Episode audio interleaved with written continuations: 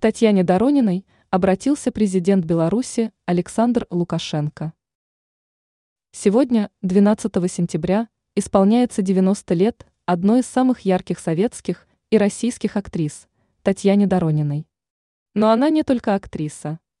Ее знают и как театрального режиссера, писателя, художественного руководителя и директора МХАТ с 1987 по 2018 год, а также как президента этого театра с 4 декабря 2018 года. Татьяна Доронина, народная артистка СССР, полный кавалер Ордена за заслуги перед Отечеством, член Союза писателей России. В ее творческом активе множество запоминающихся ролей в театре и кино. Так, Доронина блистала в спектаклях «Три сестры», «Белая гвардия», «Доходное место», «Лес», «Униженные и оскорбленные», «Горе от ума» и многих других.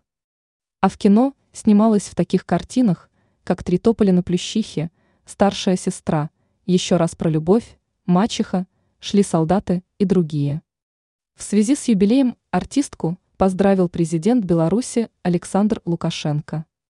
Вы являетесь одной из выдающихся актрис современности, достигших подлинных вершин мастерства, цитирует послание главы государства его пресс-служба.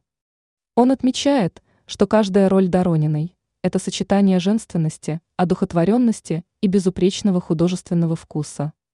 В поздравлении говорится, что актриса, пользующаяся уважением у коллег и поклонников, служит для них примером истинной преданности своему делу. Александр Лукашенко выразил уверенность в том, что и дальше искусство от Дорониной будет не только восхищать, но и объединять людей.